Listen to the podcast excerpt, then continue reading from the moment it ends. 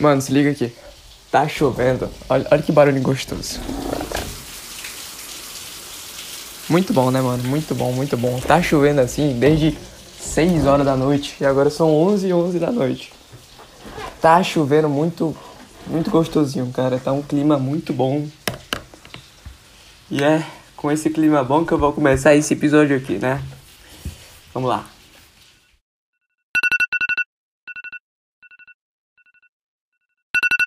Mano, acordei e desliguei esse despertador. O mesmo que toca todos os dias.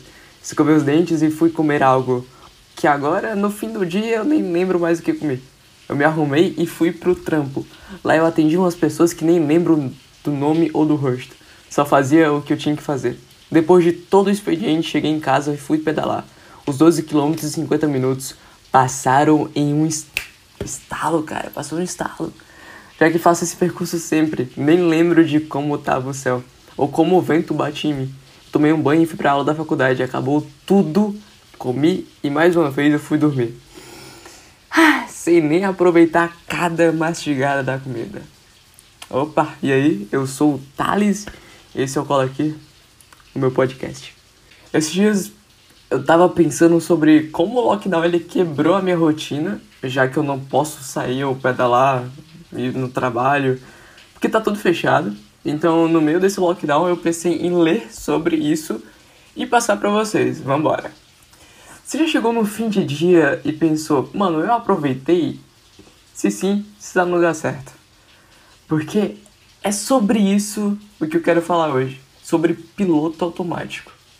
Eu quero dar primeiro o embasamento teórico, né, da ciência, assim, da psicologia, e depois, né, no meio eu vou falando o que, que eu acho, é, como é, acontece comigo, sabe? Então, vamos que vamos.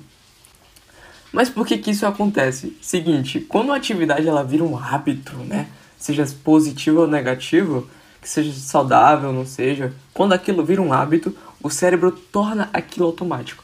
Ele prefere usar o esforço que ele usaria nessa ação automática em algo que demande uma disposição cognitiva maior, tá ligado? Deixa eu te dar um exemplo. É, sabe quando tu vai pra escola ou trabalho faculdade? Você já sabe o caminho de cor. Não tem pra que o cérebro demandar mais pico de poder, sabe? Mas não, precisa tanto neurônio assim, porque ele já sabe o caminho de cor.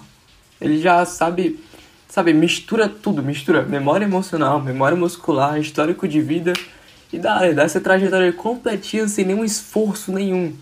Mas imagina o teu cérebro ter que gastar cada neurônio dele para você sentir cada sensação, mover cada parte do corpo de forma estressante. Tipo, meia, uma hora você já tava puto, você tava cansadão, sabe? Já tava desgastado. Mas mesmo assim, com essa automaticidade, quando ocorre algo fora da linha, tu leva um susto e volta pro presente. Tipo, quem nunca caminhou, tava caminhando lá, pensando em alguma coisa, e do nada quase ia sendo atropelado, sabe? Pois é, você saiu do automático e voltou pro presente. Mas aí, essa parada, né, esse piloto automático é ruim para a saúde mental? Sim e não. Esse piloto automático é necessário, né, como eu já disse, pois permite que você use essa energia acumulada para gastar com outras coisas, sabe, um problema externo ou interno, para te não ficar esgotado fisicamente e ou emocionalmente, né, mentalmente. Entretanto, se você ficar muito tempo nesse piloto automático, você não vai ter tempo para apreciar as pequenas coisinhas da vida, sabe? Uh, o ar batendo na tua cara, cada, sei lá, cada, a sensação do pé batendo no chão, uh, o gosto da comida, os goles de água, você, não. Sabe? Você só tá levando aquilo ali pro automático, sabe? Então para, pô. Aprecia cada mastigada. A gente tem que mastigar 33 vezes. Mas papo reto. É muita mastigada, cara, tá doido? Mas também falando sério, tá? Talvez seja porque você não para de pensar no passado e no futuro. Dá uma relaxada, mano. Vive o agora. O passado já foi. Se tem algo pendente, vai atrás de resolver. Fica nessa não. Ficar se martirizando não vai ajudar a processar e superar aquilo. Mas é claro, eu entendo, tem algumas coisas que são muito difíceis para você ou para mim, coisas que a gente acha melhor recalcar, sabe? Jogar para debaixo do pano. é, do pano ou do tapete, mas o tempo ajuda, tá? Quando você se sentir pronto ou pronta, baixe de frente com isso. Eu já passei por muitas paradas, mas com o tempo eu fui superando isso e me perdoando. E não foi fácil. Eu passei, sei lá, dois, três anos martirizando aquilo na minha cabeça. E no começo do processo eu já tinha me perdoado com as pessoas que eu magoei, eu fiz merda, sabe? Mas isso fiquei bom comigo mesmo, tá? Tipo, só pra você ter noção. Eu tenho 19 anos agora. Eu fiz as merdas com 16 anos, 17 anos, né?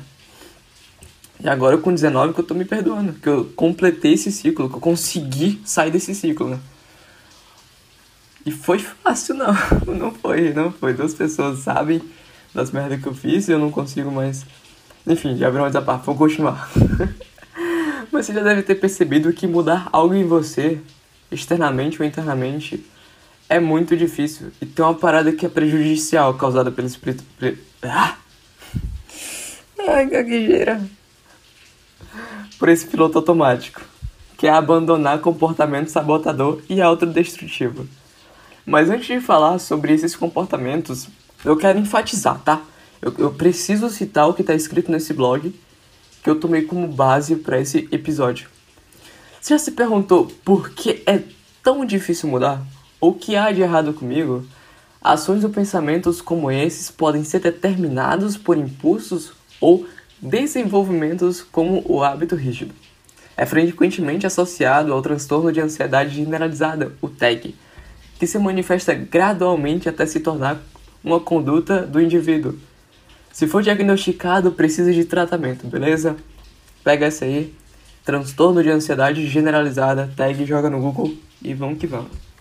Ah, eu vou citar todos os comportamentos autodestrutivos e que diminuem o humor que tem aqui, porque eu acho importante saber. Vamos lá. Beber excessivamente, tá?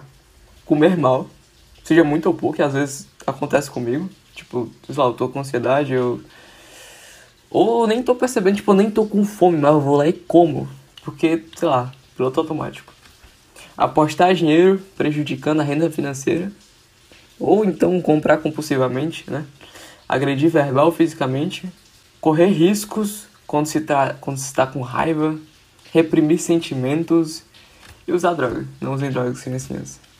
Comportamentos que diminuem o humor isolar-se de seus amigos e familiares. Eu sei que essa é uma tecla bem difícil, porque a gente só quer às vezes tá no, no nosso, sabe, nosso cantinho.